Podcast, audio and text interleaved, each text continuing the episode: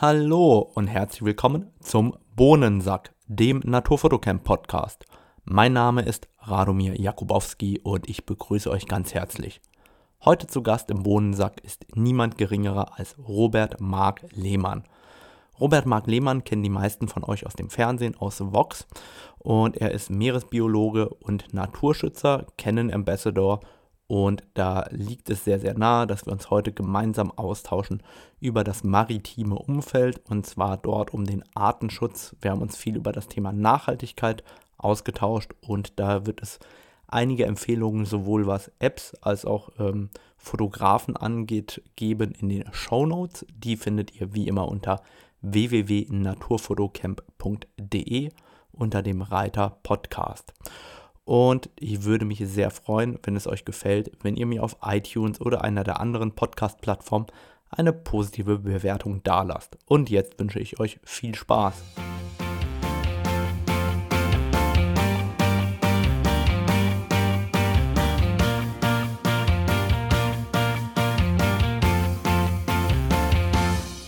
Heute zu Gast Robert Mark Lehmann. Robert Mark Lehmann ist Meeresbiologe, hat Zoologie und Rechtsmedizin studiert und ist Forschungstaucher, Naturschützer und Fotograf.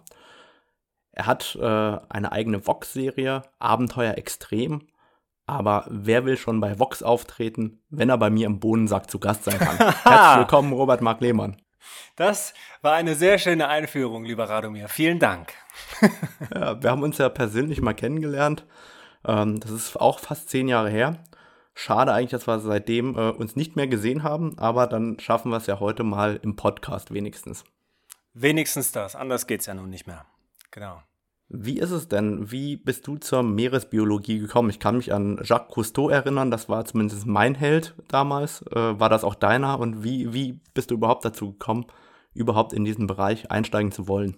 Ja, also Jacques Cousteau war natürlich auch einer meiner Helden, aber daneben noch Hans Hass zum Beispiel oder der kürzlich verstorbene Erich Ritter, das war so ein bisschen so ein Hai-Guru, den kennt man, der hat immer gesagt, Haie sind nicht gefährlich, sondern nur die Situationen, in denen man auf die trifft. Ja, das kommt immer so ein bisschen drauf an. Und die Viecher haben mich einfach schon immer fasziniert. Also ich habe nie, weißt du, irgendwie Interesse an was anderem gehabt, außer an Tieren, Fische, Haie. Das war schon immer so mein Ding. Und äh, wenn ich ganz weit zurückdenke, ich habe mit meiner Oma schon, da war ich zwei oder drei, wird mir immer wieder erzählt, Fische aus dem Lexikon ausgeschnitten. Und äh, das war schon immer mein größtes Ding. Und auf dem Schulweg in der ersten Klasse immer am Teich angehalten und Forellen angeguckt und so. Das war irgendwie immer mein Ding und dann war auch einigermaßen automatisch klar, ich muss was mit Tieren machen. So. Und dann bleibt ja nicht so viel außer Tierarzt und Tierpfleger und so ein Kram. Und dann habe ich mich irgendwann einfach für die Meeresbiologie entschieden, weil das ist nah dran am Hai und am Wal, habe ich zumindest gedacht. Fehlanzeige. Super. Das heißt, so bist du zur Meeresbiologie gekommen. Und ähm, du warst ja danach auch im Bereich Zooindustrie und ähm, Aquaristik unterwegs und hast dort dann auch äh, damit gebrochen. Kannst du uns vielleicht ein bisschen erzählen, wie kam es dazu, dass du in einem Aquarium oder im aquarischen Bereich gearbeitet hast und wie ging es ab da weiter? Ja, ähm, ich habe natürlich immer gequengelt bei meinen Eltern, dass ich natürlich unbedingt ein Aquarium brauche. Und äh, sicherlich der ein oder andere Naturfotograf da draußen kennt das auch. Alles mit nach Hause gebracht, was geht. Vom Stichling bis zum Molch vom Fröschlein äh, bis was weiß ich, also alles Mögliche eingesammelt, immer zu Hause in Terrarien und Aquarien gehalten. Und ähm, das übt natürlich eine gewisse Faszination aus. Und bis man so ein Verständnis kriegt, dass das ja eigentlich alles Wildtiere sind. Also vom kleinsten Neonfisch bis zur Stabheuschrecke, vom Leguan bis zur Schlange. Es sind alles Wildtiere, aber das hat man natürlich am Anfang irgendwie nicht. Da will man sein Ego so ein bisschen befriedigen und dieses Tier unbedingt zu Hause haben. So, und deswegen habe ich jahrelang Aquarien gehabt. Ich habe angefangen mit so einem kleinen 60, 30, 30, 54 Liter. Das kennt man, das hatte irgendwie so, so gefühlt jeder mal zu Hause. Und es wurden dann natürlich immer mehr, immer größer. Und ich hatte einen Nebenjob im Studium und zwar als wissenschaftlicher Hilfstierpfleger in einem Aquarium. Da habe ich Robben betreut und Haie und alles Mögliche. Und das hat sich dann immer mehr gesteigert. So. Und was die meisten Menschen nicht wissen, die Tiere kommen ja auch irgendwo her die werden ja nicht immer gezüchtet und dort geboren und du kriegst ja nicht geschenkt, sondern du musst dir die besorgen. Und dann war ich richtig, richtig gut durch meine Taucherfahrung und durch meine Erfahrung in der Natur als Angler und ähm, habe halt diese ganzen Tiere besorgt und wurde damit richtig gut, so dass man mir irgendwann den Job angeboten hat, als jüngster Aquarienchef der Welt das größte Aquarium Europas zu leiten. Und das habe ich dann gemacht, bis ich irgendwann vor meiner Welches Aquarium ist das? Äh, das war das Ozeaneum oder ist noch das Ozeaneum in Stralsund. Das wurde mal, jeder kennt das Meeresmuseum in Stralsund, vielleicht aus, aus seiner Kindheit. Und die haben dann mal 2008, glaube ich, das äh, erweitert um ein Kaltwa riesiges Kaltwasseraquarium. Und das habe ich dann dort geleitet, das, den aquaristischen Bereich. Und irgendwann habe ich dann mal so vor meiner Glasscheibe gestanden, wo dann Mondfische drin rumschwommen und Haie. Und habe dann irgendwann gedacht, ah, ich weiß nicht, ey, das ist das ist wie, wenn du, die Fotografen von euch können das vielleicht nachvollziehen, fotografierst den Tiger im Zoo und fotografierst den Tiger in Indien. Und genau so ist das auch. Oder fotografierst den Hirsch im Wildpark und fotografierst den Hirsch, den du dir im Wald hart erarbeitet hast. Das ist ein Riesenunterschied. Die Tiere verhalten sich anders, die Tiere sehen anders aus. Und ich habe natürlich äh, im Gegensatz zu den Fotografen ähm, hunderttausende Tiere über den Jordan geschickt, die einfach gestorben sind auf meinen Reisen, auf den Fangexpeditionen, beim Transport, hinter den Kulissen oder im Aquarium selber, die sind halt gestorben. Und immer mit dieser Aussage, naja, das sind ja Botschafter ihrer Art, da sollen die Kinder was drüber lernen. Und ich glaube, jeder, der hier zuhört, ist ja vermutlich ein Fotograf oder hat was mit der Natur zu tun. Ihr wisst alle selber, die Natur findet draußen in der Freiheit statt. Und wenn man da, äh, so wie du, Rado, Schneeglöckchen fotografiert oder wie alle anderen Leute, Rehe, Hasen, Dachse, was weiß ich, was ihr da draußen alles macht. Das ist echte Natur, aber die findet nicht im Zoo oder hinter Glas und Gittern statt. Das sehe ich heute eben, wie gesagt, ganz, ganz anders mit einem sehr tiefen Einblick in diese Industrie und worum es nämlich eigentlich geht. Und das sind Eintrittsgelder. Das ist das, worum es am Ende wirklich geht und nicht grundsätzlich die, die Leute jetzt über den Schutz im Meer aufzuklären. Und das kannst du dir auch selber erklären. Du bist nie aus dem Zoo rausgegangen, hast gesagt, ach, stimmt, da habe ich jetzt den Eisbär auf seinem Betonfelsen rumliegen sehen. Leute, wir müssen was gegen den Klimawandel tun. Du bist nie im Aquarium gewesen, hast den Hai rumschwimmen sehen, hast gesagt, ey, Leute, Ozeanvermüllung, wir müssen dringend was machen. Das Konzept geht also aus meiner Sicht nicht auf. Und deswegen finde ich das geiler, heute in die Natur zu gehen und Tiere in Freiheit zu beobachten und nicht mehr einzufangen. Dann erzähl doch, was du jetzt machst, weil das war jetzt Vergangenheit. In den letzten zehn Jahren, sage ich mal, ganz salopp, widmest du dich ja doch ganz, ganz anderen Themen. Und was sind das für Themen? Was, was bewegt dich heute? Genau, das, das hast du schon richtig gesagt. Die letzten zehn Jahre, die waren ziemlich anstrengend, ziemlich spannend. Äh, ich habe dann gebrochen und bin dann wirklich genau 180 Grad in die andere Richtung gedacht, äh, gegangen und habe dann erst Menschen in die Natur gebracht als Guide. Das kennen viele vielleicht auch beim Whale-Watchen oder beim Delfinschwimmen oder ich habe so Expeditionsguide-Geschichten gemacht, habe also Leute um die ganze Welt geschlürt, um denen die besten Fotos zu ermöglichen. Habe dann immer so schön in Chile die Kondore aus der äh, Steilwand gescheucht, damit die die schönen Flugaufnahmen machen konnten und so. Ja, da grinst du schon. Wir sehen uns nämlich gerade über Skype. Das ist halt auch eher so Mittel, dieser Animal Wildlife Photography Tourism Aspekt. Der kann cool sein, der kann aber auch ziemlich scheiße sein. Und dann habe ich damit auch irgendwann aufgehört und aber dadurch auch ganz, ganz viele Länder gesehen und viel Scheiße gesehen, aber auch viele tolle positive Sachen, die mir gut gefallen haben. Und irgendwann habe ich angefangen, mich damit zu beschäftigen, wie kann man denn diese geilen Sachen wirklich bewahren und wie kann man etwas gegen diese Sachen, die mir nicht passen, nämlich Umweltzerstörung, Naturzerstörung, illegale Wildtierhändlerei und so weiter, wie kann man was dagegen machen?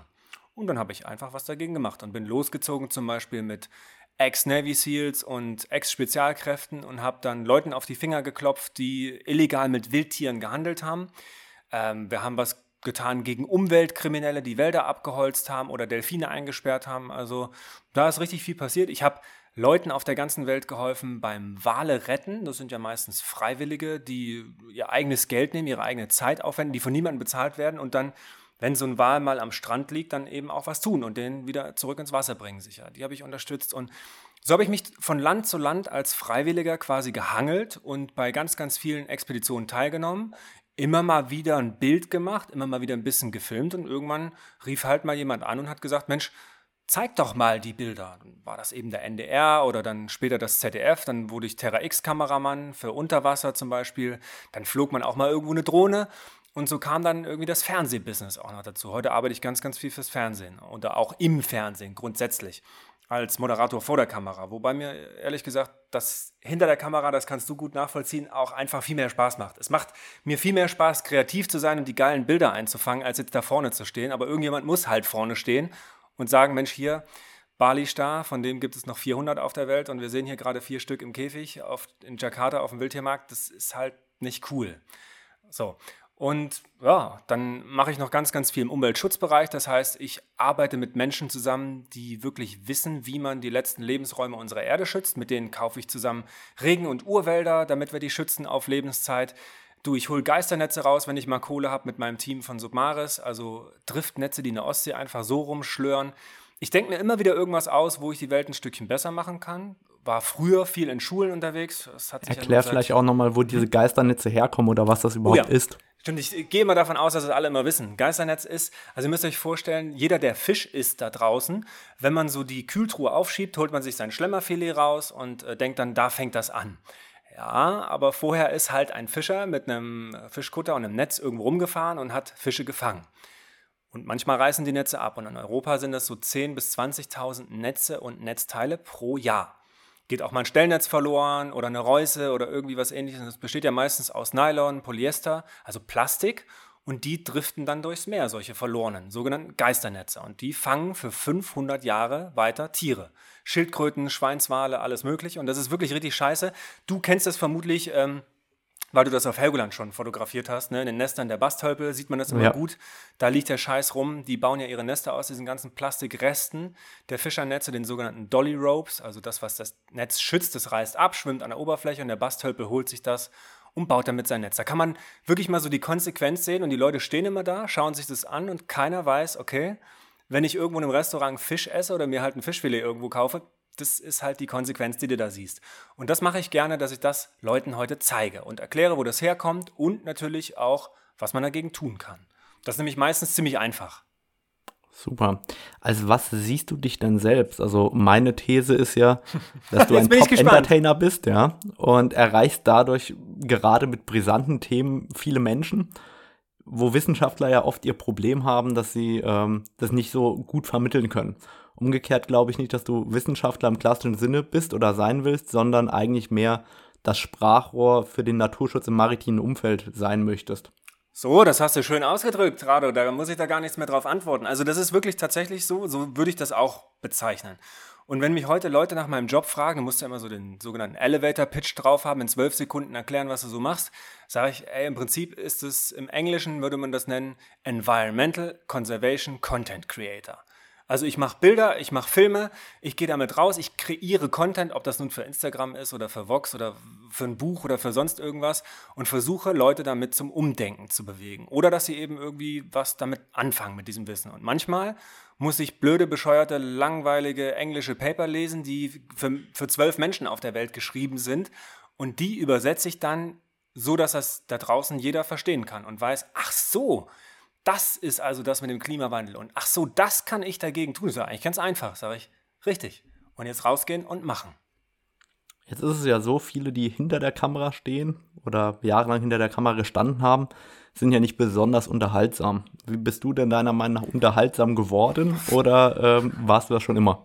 Nee, ich war das nicht immer. Ich habe mich natürlich auch vor meinen ersten Vorträgen und so vor großem Publikum und auch gerade englische Vorträge, so habe ich mir fast eingepisst. Ne? Also, also das fiel mir auch nicht leicht. Ich habe mich aber dazu gezwungen tatsächlich, weil wenn du siehst, was da draußen los ist und nicht nur das Schöne siehst, sondern mal über so einen Wildtiermarkt gegangen bist oder mal über eine brandgerodete Fläche auf Sumatra da drüber stolziert bist, das ist einfach, da hast du keinen Bock mehr drauf. Da willst du was dagegen tun. Und das kannst du nicht alleine, sondern da brauchst du halt eine breite Masse. Und dann muss man der Masse das eben auch erzählen. Und deswegen habe ich mich einfach gezwungen, das Menschen zu erzählen. Und ja, ich, ich bin Lehrerkind, meine Mutter hat immer auf eine gute Handschrift und eine gute Aussprache geachtet und eine gute Wortwahl. Ja, das versuche ich, aber ich sage eben auch Scheiße. Und ich sage im Fernsehen wie im Radio und jetzt hier in deinem Podcast, ich sage halt, wie es ist. Ich rede nicht gerne um den heißen Brei. Ich will auch niemandem einen Gefallen tun. Ich muss nicht immer diplomatisch sein. Ich versuche einfach, die ungeschönte Wahrheit zu präsentieren, aber den Menschen eben auch zu erklären, ey, das ist alles halb so wild, weil du kannst was dagegen tun. Also es ist so ein bisschen von beiden. Und diese, das Entertainige, ja, ich würde sagen, ich bin auch ein humorvoller Mensch, ich reiß ganz, ganz, ja, ab und zu mal ganz gerne einen Witz.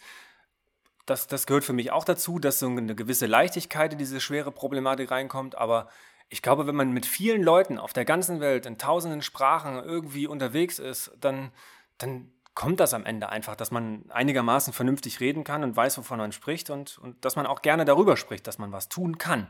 Weil das finde ich nämlich auch schön, dass bei diesen ganzen Scheißproblemen, die da draußen so sind, dass man eben als Mensch mit einigermaßen hohem Intelligenzquotient auch etwas tun kann. Und das finde ich geil. Und das müssen die Leute wissen, das muss leicht sein, das muss schön sein, das muss Spaß machen und das versuche ich immer den Leuten so ein bisschen vorzuleben. Und manche machen mir das dann so ein Stück weit nach. Und das finde ich geil. Das ist Ziel. Da, da greifst du mir fast eine Frage vorweg. Die ist nämlich, hast du für die Zuhörer drei konkrete Tipps, was die besser machen können? Also einfach wirklich, was kann der Lieschen Müller, was kann die zu Hause ja. machen? Ah, nicht nur drei. Ich habe gerade äh, vor zwei Wochen mein Buchmanuskript abgegeben und habe hinten noch schnell als letztes Kapitel reingeschrieben, äh, 40 gute Tipps, jetzt die Welt ein Stückchen besser zu machen. Einfach so aus der hohlen Hose geschossen, ein paar Dinge rausgehauen. Also das erste ist natürlich, womit du am meisten Einfluss hast, ist dein Konsumverhalten beim Einkaufen. Also was du im Supermarkt jeden Tag oder einmal die Woche oder wann auch immer du einkaufen gehst, was du da mitnimmst. Ne? Am Ende ist dein Einkaufszettel ein Stimmzettel für die Natur oder dagegen. Die Landwirtschaft ist der größte Artenkiller in Deutschland. Ne? Was du da Ganz kaufst, ne, das ist dir klar als Naturfotograf, das hat einen riesen Einfluss, was da draußen eben hergestellt wird. Also das Einkaufsverhalten ist absolut entscheidend.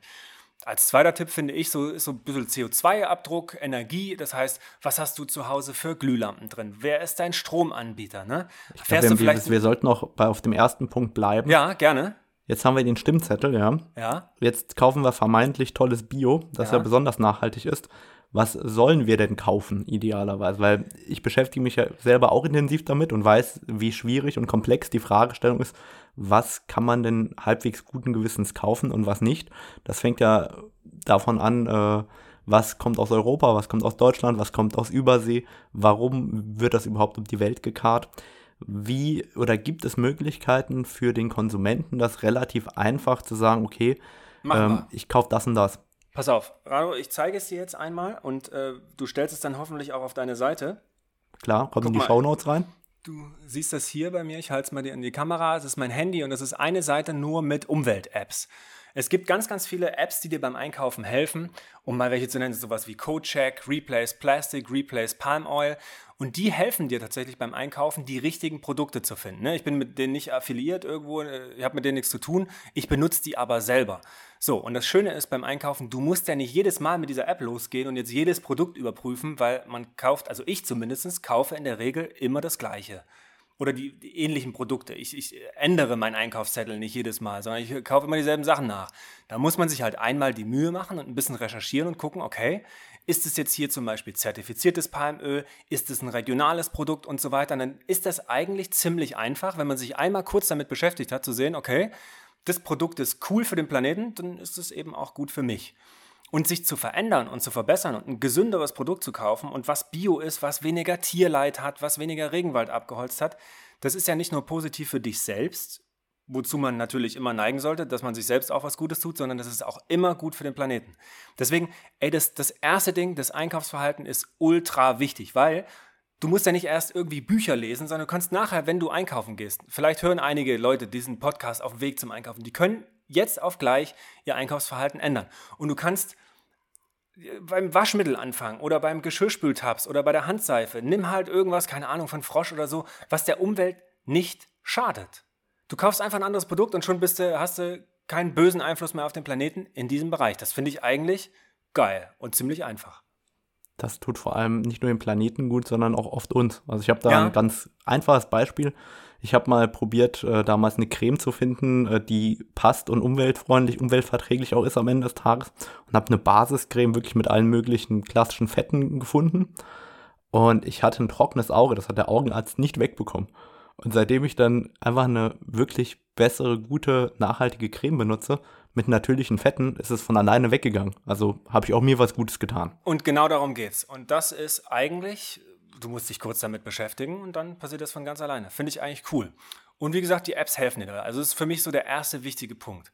Gut, dann und, packen wir auf jeden Fall einige in die Show Notes. Ja, da stimmen wir uns nachher nochmal ab. Ähm, Tipp Nummer zwei. Tipp Nummer zwei. Ich höre gerne auch andere Podcasts. Ich habe einen Lieblingspod Lieblingspodcast in Deutschland. Ähm, Der Podcast heißt Planet A, mein Lieblingspodcast in, in Deutschland. Isabel Rogge macht den. Und die gibt in ihrem Podcast super viele Tipps, wie du nachhaltiger werden kannst. Und das fängt ja an beim Einkaufen, das geht über das Auto, über den Stromanbieter, über wo du dein Konto hast, welchen Edding du kaufst. Also, ne, du kannst dich in allen Bereichen irgendwie ein Stückchen verbessern. Und ich versuche mir immer so viel wie möglich, also Informationen zu holen und das für mich selber so ein Stückchen anzuwenden. So, ich habe mein Konto heute auch bei einer Nachhaltigkeitsbank. Ne? Ich beziehe meinen Strom woanders her. Ich habe meine komplette Bude mit LEDs ausgestattet, so dass ich möglichst energiesparend lebe. Ähm, das, du kannst anders lüften, andere Klamotten tragen. Du siehst also, dieses ganze Konsumverhalten spielt eine riesige Rolle, was wir wo und wann und wie kaufen. Das ist so mein Tipp Nummer zwei. Da kannst du dich unendlich verbessern und findest im Prinzip jeden Tag irgendwie einen neuen Anhaltspunkt, was du noch besser machen kannst. Macht auch Spaß tatsächlich. Und Perfektion. genauso. Ne? Und Perfektion wirst du sowieso nicht erreichen. Also niemand von uns wird perfekt werden, aber es macht Spaß, sich ein Stückchen zu verändern. Finde ich auf jeden Fall geil. So.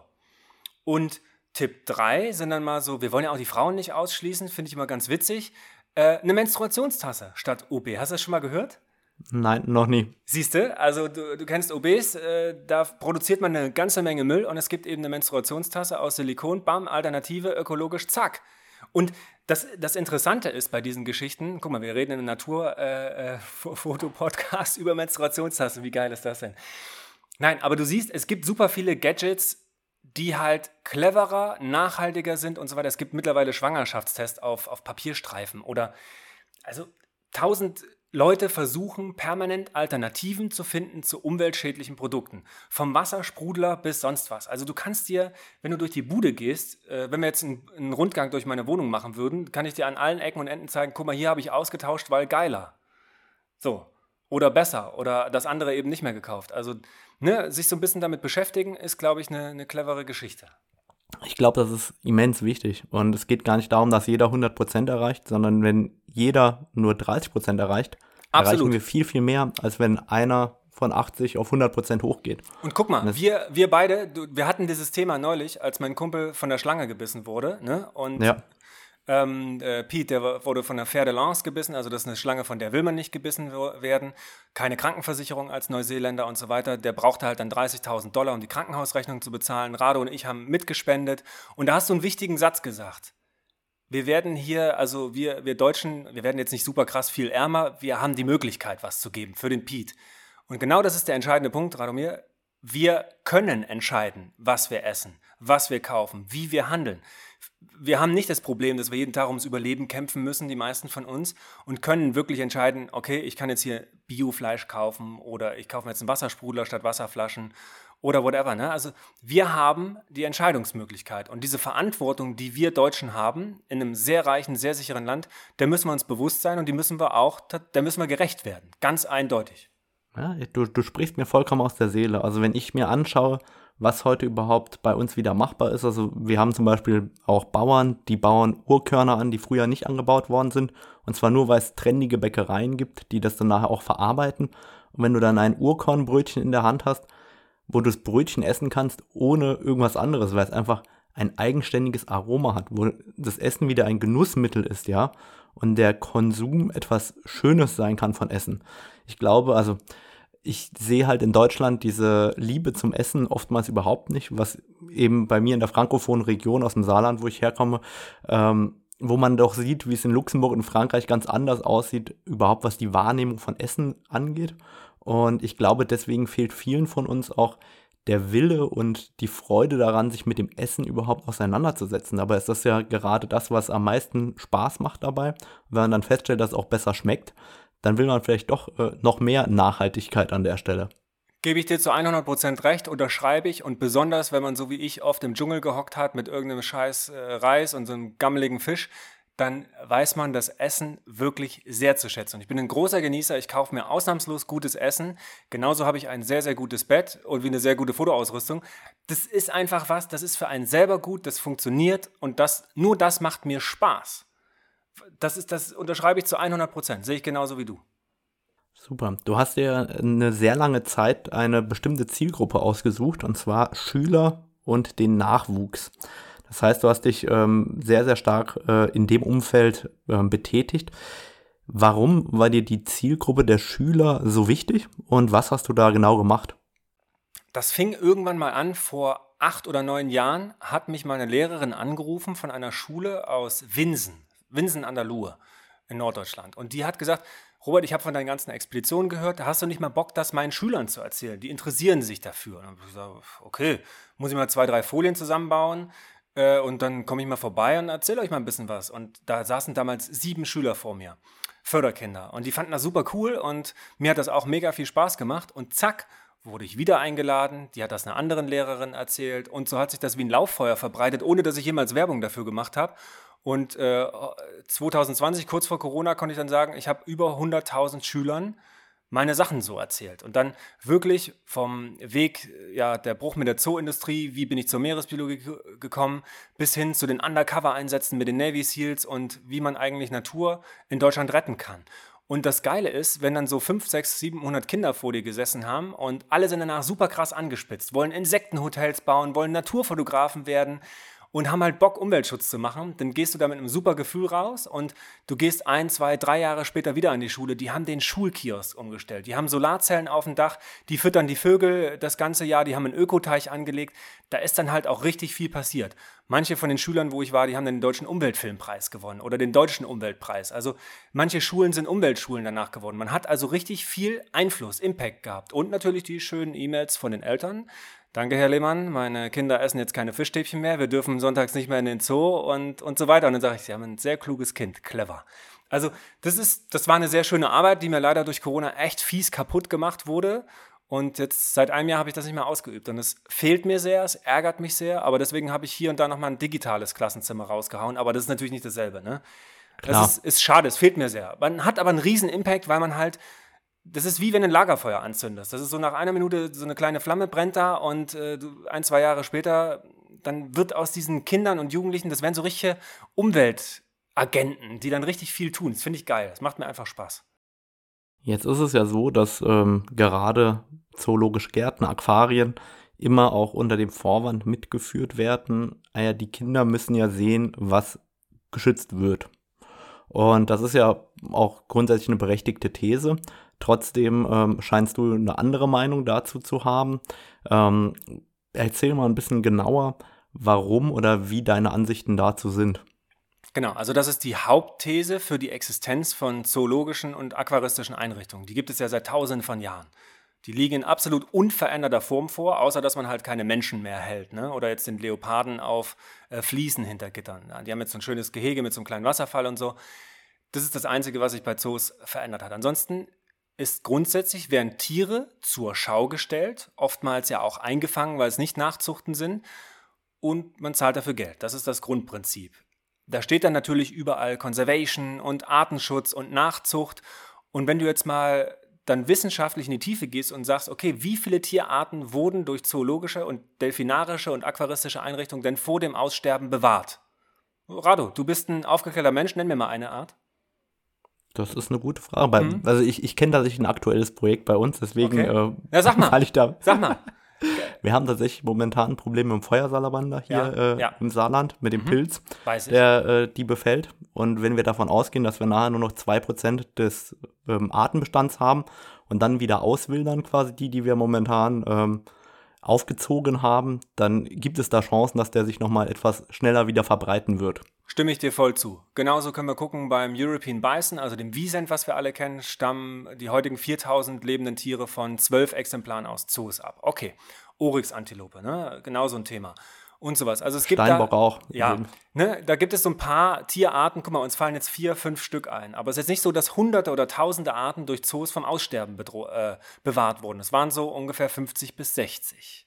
Das ist nicht viel für 1000 Jahre, finde ich. Also wenn du darüber mal ins Verhältnis setzt, dass wir 150 Tierarten am Tag verlieren, ist der Anteil also der geretteten Tierarten tatsächlich ziemlich gering.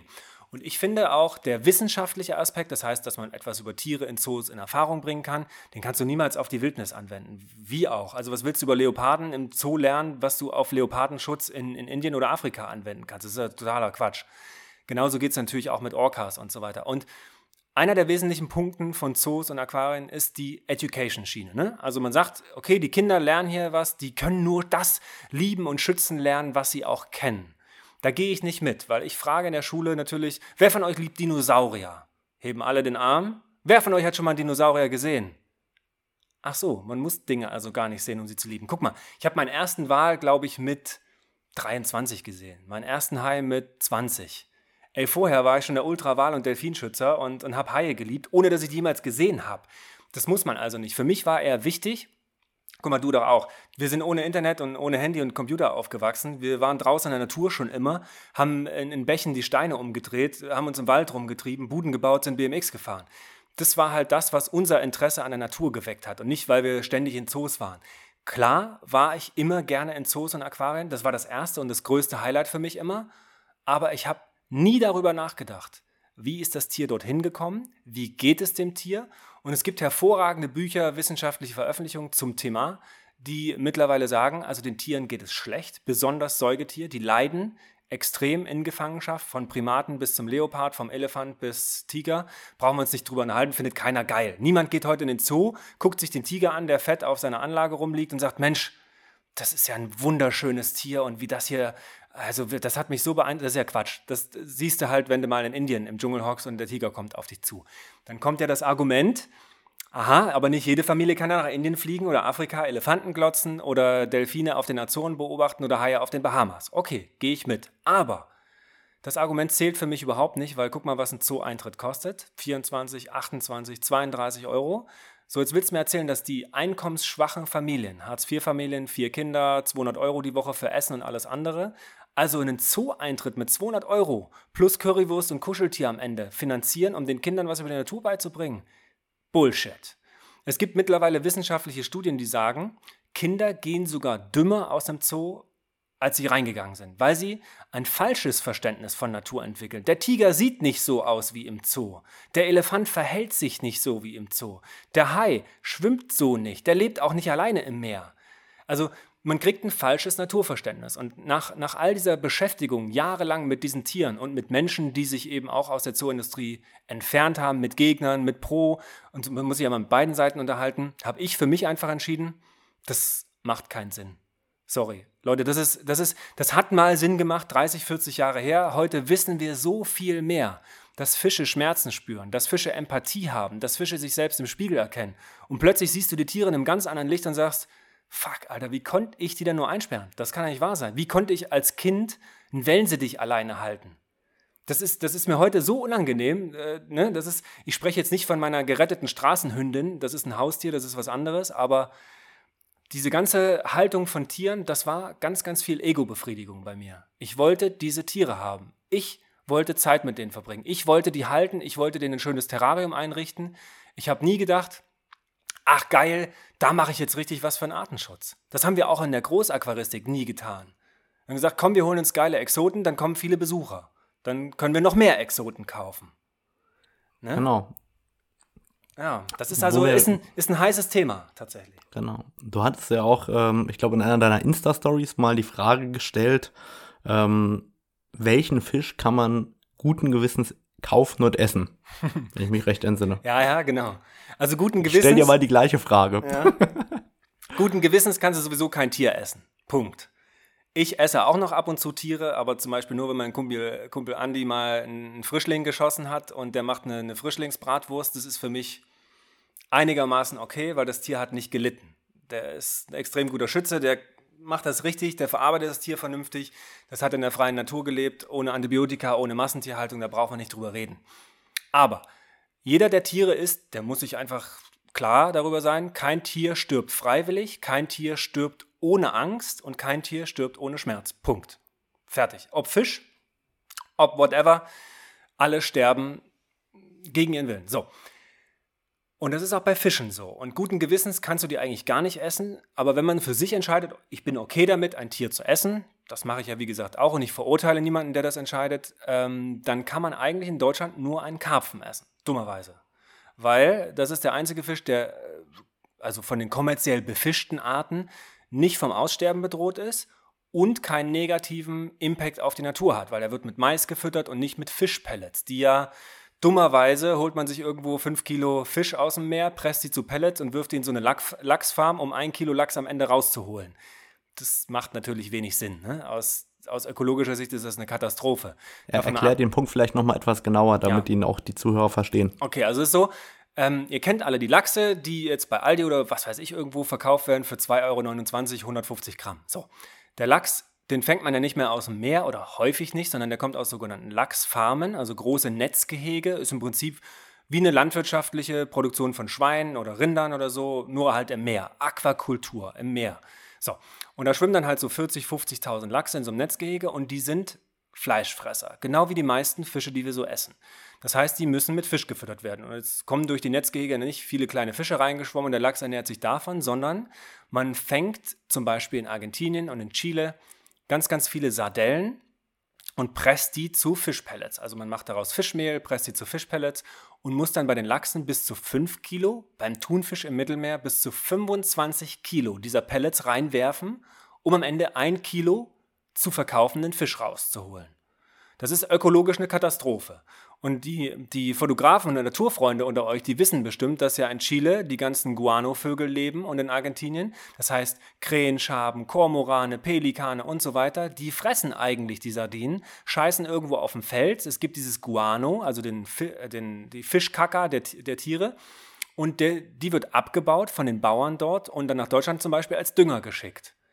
Gibt es keine Fische mehr, finden die Vögel nichts mehr zu essen, die scheißen nirgendwo mehr hin, die Bauern haben kein Guano.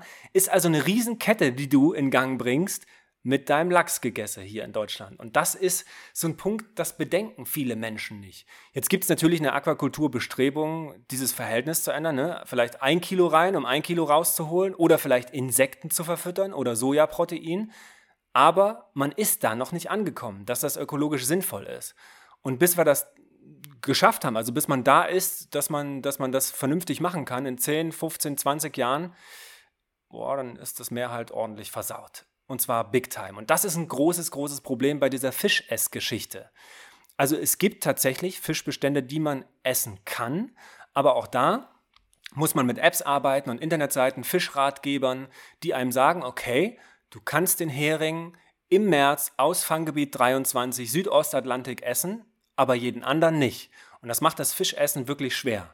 Oder du bist halt ein cooler Typ und fängst dir deinen Zander im Rhein selber und isst den. Bums, fertig. Dann hast du das Problem nicht. Das wäre eine Möglichkeit. du siehst mich halt ganze Zeit grinsen und ich habe ja auch, wenn ich so zurückdenke an Weihnachten in Polen früher, da war das ja wirklich so, dass der Karpfen, der wurde nicht nur frisch zubereitet, sondern da gab es dann vor den Supermärkten, die gab es dann so Plastikbecken riesige und dann konnte man ähm, sagen, okay, den und den will ich haben oder hat ihn selber gefangen. Und dann hat der in der Badewanne gelebt, sozusagen, die letzten zwei Tage vor Heiligabend. Und an Heiligabend hat man dann den Karpfen äh, im Endeffekt aus der Badewanne geholt und zubereitet. Kenne ich auch, war bei, war bei mir auch so. Und ich habe dann immer noch die, die Köpfe auseinandergenommen und entfleischt und gezeichnet. Das waren meine ersten biologischen Erfahrungen. Ich habe das genauso gemacht, ja. War bei uns ein Traditionsessen. Aber in ja, Deutschland ist der nicht so beliebt, oder? Nee, man sagt immer, der ist so schlammig und i und den isst ja gar keiner. Dabei ist das totaler Quatsch. Der, der wird ja auch vorher entwässert und so weiter. Also den kannst du schon gebacken, gegrillt, äh, geräuchert, kann man Karpfen essen und ist ein traditionelles, auch deutsches Gericht. Wobei, äh, wir sagen müssen, eigentlich ist der auch ein Neozoe, der ist ja gar kein deutscher Fisch. Das ist ein asiatischer Fisch. Den haben Mönche im 12. Jahrhundert erst Richtung Deutschland gebracht. Aber nichtsdestotrotz, den könnt ihr ökologisch guten Gewissens essen. Das könnt ihr machen. Alle anderen Fische, da wird es wirklich, wirklich schwierig. Super, aber, aber also, Radu, das, ne, nur mal, ja? ich habe, ich hab, äh, vorhin gab es bei uns zum Mittag ähm, äh, vegetarische Fischstäbchen. Schme ey, du kannst, ich schmecke im Prinzip keinen Unterschied. Gut, ich habe jetzt jahrelang kein Fischstäbchen mehr gegessen, aber wir, wir haben vorhin vegetarische Fischstäbchen gegessen. Astrein, super Alternative mit Kartoffelsalat und ein bisschen Gurkensalat, finde ich endgeil. Kann man super machen. Interessant. Ja. Also ich, ich halte mich ja fern von allen Lebensmitteln, die Fleisch oder Fisch nachempfunden ja. sind. Ich mache es dann lieber richtig äh, vegetarisch ähm, ja. oder richtiges Fleisch, aber ja. irgendwie die, diese anderen Produkte sind nicht so ganz meins. Klappt aber echt tatsächlich gut. Also vegetarische Fischstäbchen oder sogar Gemüsestäbchen, die aussehen wie Fischstäbchen, finde ich super. Kann man, kann man guten Gewissens machen. Gemüsestäbchen fand ich schon früher mal gut als Kind. Die, die kamen dann so auf, als wir äh, irgendwie so 14, 13 waren. Genau, richtig. Ja, da kamen die auf. Ja. Kann man gut machen. Ja. Gut, dann lass uns doch mal einmal so ein bisschen äh, im Thema springen. Ähm, wir sind ja doch äh, immer auch ein bisschen fotonah ähm, oder ich probiere ein bisschen fotonah zu sein. Ja. Erzähl mal, wie das unter Wasser ist mit der Fotografie. Ähm, was für Objektive benutzt man da? Warum benutzt man da vor allem Weitwinkel? Und ähm, wie kommst du mit den Schwebeteilchen zurecht? Äh, damit die Leute, die mal äh, auch ausprobiert haben, ihre Kamera unter Wasser zu stecken und frustriert die Kamera wieder weggesteckt haben, was haben wir alles falsch gemacht? Mm, ich habe gar nichts falsch gemacht. Unterwasser fotografieren ist halt beschissen. So, es sei denn, du lebst auf den Bahamas oder in Mexiko oder was auf den Azoren, wo du 50, 60, 70 Meter Sichtweiten hast, kristallklares Wasser, riesengroße Pottwale oder Blauhaie, dann ist das alles, dann kann jeder im Automatikmodus draufdrücken und macht ein geiles Bild. Easy, wirklich völlig, völlig entspannt. Die anspruchsvolle Fotografie entsteht halt, wenn man in Deutschland fotografiert oder unter nicht so guten Bedingungen. Und unter Wasser ist immer alles scheiße, weil du bist grundsätzlich beim Tauchen ja wie besoffen. Also alle 10 Meter ist im Prinzip wie, wie ein Gin Tonic. So, fotografier mal auf 40 Meter. Da überlegst du schon, wenn du auf dein Unterwassergehäuse glotzt, äh, oh, scheiße, wie war das? Blendezeit? Warte mal ganz kurz. ISO? Hä, wieso sind die Bilder so dunkel? Also ich erwische mich selber immer mal wieder äh, unter bestimmten Bedingungen, ähm, wo ich dann hart überlegen muss. Mensch, wie war das eigentlich nochmal? Und unter Wasser ist alles schwieriger, es ist beschwerlich. Du, du weißt ja, ne, ich nehme ja nicht einfach eine Kamera mit runter, sondern die ist dann in einem Unterwassergehäuse. Du hast externe Blitze, überall Kabel. Du brauchst schon eine Stunde in der Vorbereitung für deine Kamera, bevor du sie überhaupt mit nach unten nimmst. Dann schwimmt dir meistens gar nichts vor die Linse und nimmst sie wieder mit hoch und brauchst eine Stunde in der Nachbereitung. Das ist also teuer, kompliziert und ein Haar, eine Wimper, ein Sandkorn auf dem Ohrring und deine Ausrüstung ist verloren. Das ist mir schon zweimal passiert. Dann läuft dir die Bude Ohrring? voll. Also du muss man sich vorstellen, du hast so ein Unterwassergehäuse, also wie, wie ein Anzug für deine ganz normale Überwasserkamera aus Aluminium. Die steckst du zusammen und in der Mitte ist quasi ein O-Ring. Das Ding kostet 10 Cent. Aber wenn da irgendwas mit ist, ist deine 10.000 Euro Ausrüstung hin. Also über diese Wimper läuft dir die Bude voll, über dieses Sandkorn läuft dir die Bude voll. Ein kleiner Riss im Ohrring kann tödlich enden für deine Ausrüstung. Und das ist, die Gefahr schwimmt oder schwingt immer mit bei dieser Unterwasserfotografie-Geschichte. Der Blitz geht nicht, irgendwas ist wieder abgesoffen, also irgendein Scheiß ist da unten immer los. Oder. Vor allem kannst du nicht auftauchen. Nee. Selbst wenn du siehst, dass es voll Ja, läuft. richtig. Dann ist immer, immer Scheiße. Ist mir auch schon so gegangen. Oder du hast das Makro drauf, das 100 mm, und willst da unten irgendwelche kleinen Würmchen, Nacktschnecken oder sonst was machen und auf einmal schwimmt dir der Walhai vorbei. Ist halt nicht. Dann kannst du nicht zurückschwimmen, weil nach 100 Metern sieht man halt durchs Wasser nicht mehr. Es ist ja knapp 1000 Mal dichter als Luft, also da macht es die Fotografie schwierig. Du verlierst die Farben unter Wasser. Ne? Nach fünf Metern ist das Rot weg. Das wird weggebrochen. So, da ist alles grau. Du musst mit, mit manuellen Weißabgleichen arbeiten, mit Blitz, mit Aufhellern, mit Filtern. Es ist wirklich sehr, sehr kompliziert. Also Unterwasser fotografieren ist was für, nicht für Profis, sondern einfach für Leute, die, die unnachgiebig sind, die einfach immer und immer und immer wieder darunter gehen und ihr Bestes versuchen. Und oftmals kommst du ohne Ergebnis hoch. Und das ist einfach manchmal frustrierend.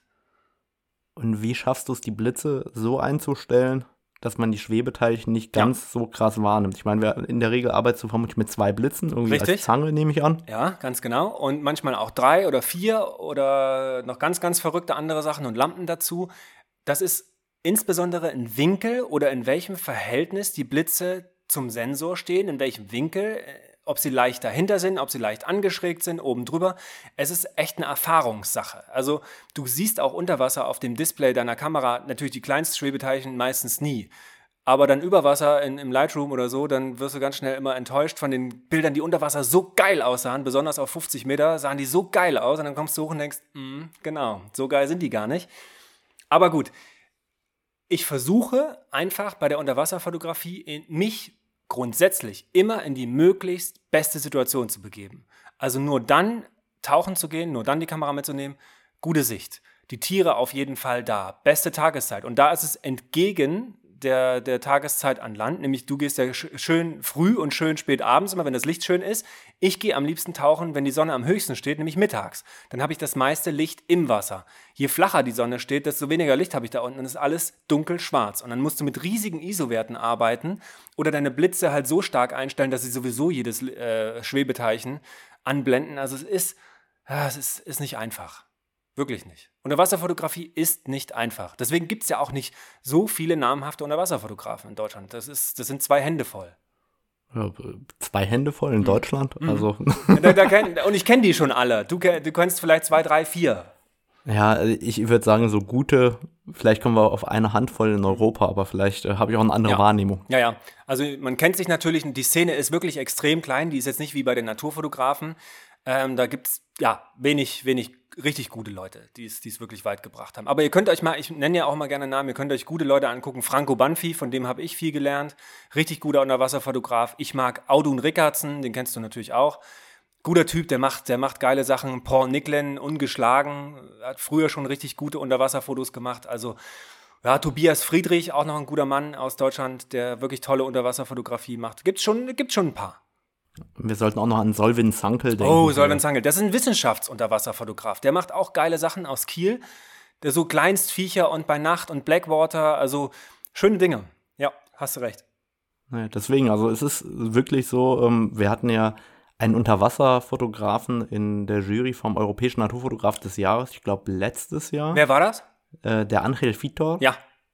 Und der ähm, hat bei der Hälfte der Bilder, die man so ausgesucht hat, gemeckert Ja. und gesagt, das ist eine Allerweltsart oder Ja. das, da kann man nicht jurieren, das Ja. ist äh, hier und da aufgenommen unter den und den Bedingungen, sowas, äh, das ist total einfach oder das ist äh, sonst irgendwie angelockt.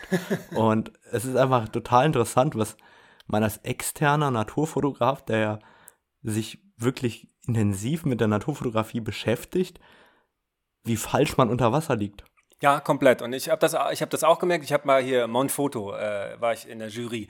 Und mein Lieblingsfoto, ein Unterwasserfoto, hat am Ende gewonnen. Ich habe mich also durchgesetzt von einem Molch. Super geil. Und es ist wirklich, also ich gucke heute auf die Fotos und äh, beschäftige mich viel mit Wettbewerben, gucke mir die gerne an. Ich mache jetzt nicht mehr so viel mit, aber ich gucke sie mir sehr, sehr gerne an. Und ich liebe die Bücher vom Wildlife Photographer of the Year. Ich versuche gerade alle zu ergattern, die es gibt weil ich mir die Fotos gerne angucke, da siehst du auch die Einstellung, welche Kamera und so weiter und da sind ja kreative Sachen dabei und ich sehe immer wieder Bilder, wo du auch genau weißt, mit deinem Schneeglöckchen oder was weiß ich, da ist die Lampe dahinter gelegt, die ist angesprüht mit äh, der Wassersprühflasche bei den Insekten oder da gibt es Ronald Zimmermann aus, aus ähm, den Niederlanden, der, der die ganzen Leute enttarnt mit ihren Schnecken und Fröschen angeklebt oder an, an ähm, an der Leine aufgehängt und so. Diese ganze Betrügerei-Scheiße, das ist aber auch so spannend für mich. Und ich kann mittlerweile auch aufgrund der Erfahrung von vielen, vielen Zehntausenden durchgeguckten Bildern auch genau sagen, ey, Fake, ausgestopft, Scheiße. Äh, du kennst ja selber eine ausgestopfte Eisvögel im Gegenlicht und so eine Scheiße, wo ich immer denke, Weil momentan ist es schwierig mit den Gamefarmen, weil es immer mehr Ja, äh, ja. Tiere aus Ja. der Gefangenschaft gibt. Das ist tatsächlich äh, ein großes Problem geworden. Absolut, 100 Prozent. Also die Gefangenschaftsgeschichten ja. Aber spektakulär finde ich immer wieder die geilen, riesigen Betrügereien beim halt größten Natur- und, und Tierfotowettbewerb, dem Wildlife Photographer of the Year, wo schon dreimal Leute dabei waren und Gewinner waren, wo am Ende sich herausstellte, Fake. Also Die der waren Aus nicht nur Gewinner, die waren ja All-Over-Winner teilweise. Boah, oder teilweise hat der, der mit dem ausgestopften Ameisenbär aus dem Pantanal, Leute, der hat, weiß, wie viele Wettbewerbe hat der Typ gewonnen? 50. Und die Preisgelder eingesagt und am Ende war es ein ausgestopfter Ameisenbär aus dem Education Center, wo die Leute gesagt haben, Moment mal, äh, wir kennen den. Oder der Spanier mit dem Wolf, der über den Zaun gesprungen ist. Endgeiles Bild. Ich, ich liebe das Bild. Und wo einer im Publikum gesagt hat bei der Preisverleihung, sorry, also äh, Wölfe, die springen halt nicht über Zäune, die würden drunter durchgehen. Und ich kenne den Wolf, der ist ein Wolfshund, den kann man mieten für eine halbe Stunde, kostet 300 Dollar und dann lässt er den über den Zaun hüpfen, blaue Stunde, bumm. Und dahin war die Story mit sechs Monate ans Wolfsrudel angepirscht. Tja, Leute, das finde ich aber auch spannend. Und umso schöner ist es, wenn all die Leute da draußen mal ein richtig gutes Foto machen von einem Tier in der Freiheit, was man sich hardcore erarbeitet hat. Wirklich so ein Traumbild. Und davon gibt es ja immer wieder geile Sachen. Oder einfach so ein Moment, wo du sagst, das passiert halt einem Menschen einmal im Leben, dass man so ein Foto machen kann. Das ist geil, das liebe ich. Ja, und ich glaube, man sieht das auch immer in jedem Portfolio. Ja. Ich meine, jeder kann mal Glück haben und dann sitzt der Frosch oder der Schmetterling an der richtigen Stelle. Wenn das aber 117 Mal pro Saison passiert, dann ist klar, dass man da auch nachhilft. Und ähm, es ist, glaube ich, vor allem auch desillusionierend für diejenigen, die einsteigen am Anfang und alles für bare Münze nehmen und denken, Mensch, das passiert mir bestimmt auch jeden Tag auf der Wiese. Und dann stellen sie fest, uh, ich habe einen Schmetterling gesehen und das war's. Und ähm, ich glaube, diese Naturferne oder die, diese Aufnahmen, die so gestaged sind, die dann dazu führen, dass die Menschen diese falschen Naturwahrnehmungen bekommen, das ist ganz, ganz schwierig auch.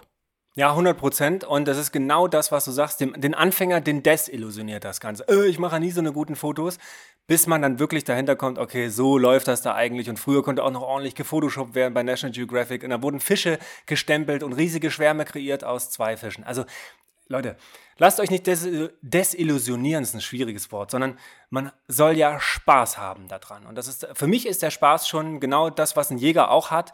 Man geht raus und ist ja nicht die ganze Zeit nur, man will wild um sich schießen oder wild fotografieren. Es ist ja das ganze Erlebnis an sich. Gucken, wo sind die Spuren, war das Tier vielleicht wieder hier, habe ich heute eins erwischt oder die Nächte, die man am Dachsbau verbringt oder was weiß ich, oder eben in Helgoland auf der Jagd nach Robben das ist halt, das, das Ganze macht mir schon Spaß. Und ich habe Spaß an der Ausrüstung. Ich bin ein großer Equipmentmeister. Also ich, ich liebe auch einfach das Fotoequipment an sich. Ich liebe die Vorbereitung, das Durchdenken von Sachen. Und einfach, mein Tipp ist, kenn halt die Kamera ne, in- und auswendig, dass du sie innerhalb von einer Millisekunde richtig bedienen kannst. Die muss man schon wirklich gut auswendig kennen. Das tut man nur, wenn man jeden Tag damit umgeht, quasi fast. Und dann ist es bei mir, ich bin ja auch kein Creator. Du kreierst ja auch manchmal Bilder. Ne? Du, du äh, überlegst dir, okay, so und so will ich das haben. Das mache ich zum Beispiel gar nicht, sondern ich dokumentiere immer nur. Ich gehe immer nur raus, habe dann die Situation, denke, und jetzt muss ich versuchen, die so kreativ und so gut wie möglich einzufangen. Das ist immer so mein Ding. Und deswegen muss ich mich halt in gute Situationen begeben. Und die tun manchmal auch weh, kosten viel Blut, Schweiß und das kennst du ja selber auch gut. Und sind ja, anstrengend. Ja. Ich habe mir überlegt, ähm, jetzt im Podcast in Zukunft mit einer kleinen Schnellfragerunde zu beenden, sozusagen. Gut, gute Überlegung. Und ähm, habe mir natürlich tolle Schnellfragen für dich überlegt. Hau raus. Da bin ich mal gespannt auf deine Antworten. Bund oder Zivi? Äh, Zivi. Strand oder Berge? Strand. Welchen Wochentag magst du am liebsten? Sonntag. Warum das? Da mache ich meinen Kamin an, trinke ein Glas Rotwein. Ist endgeil. Kochen oder grillen? Wir dürfen in, in Thüringen, äh, ich komme ja aus Thüringen, nicht grillen sagen. Bei uns heißt das braten. Braten. Was war deine schlimmste Niederlage? Die Selbsterkenntnis, dass mein Traumjob absolute Scheiße ist mit 25 und dann ich mein ganzes Leben nochmal umwerfen musste. Was war das Mutigste, was du je gemacht hast? Das Tier zu essen, was ich eigentlich schützen möchte, um undercover nicht aufzufallen. Und was ist dein Lieblingsdrink? Boah, ich liebe Mojito. Finde ich endgeil. Super, dann bedanke ich mich, dass du heute dabei warst. Rado, es war mir ein Vergnügen. Endgeil. Richtig gut. Cool, und wir sehen uns hoffentlich bald auch wieder live und in Farbe. Boah, bitte. Vortrag, Filmfestival, Fotofestival, whatever, zusammen im Wald, keine Ahnung. Es wird Zeit, dass man mal wieder unter die Leute kommt. Und ich packe euch wie immer in den Show Notes alles zusammen, was wir besprochen haben. Da haben wir jetzt einiges nachzuholen. Und die Show Notes findet ihr wie immer unter www.naturfotocamp.de unter dem Reiter Podcast. Leute, in diesem Sinne, that's it.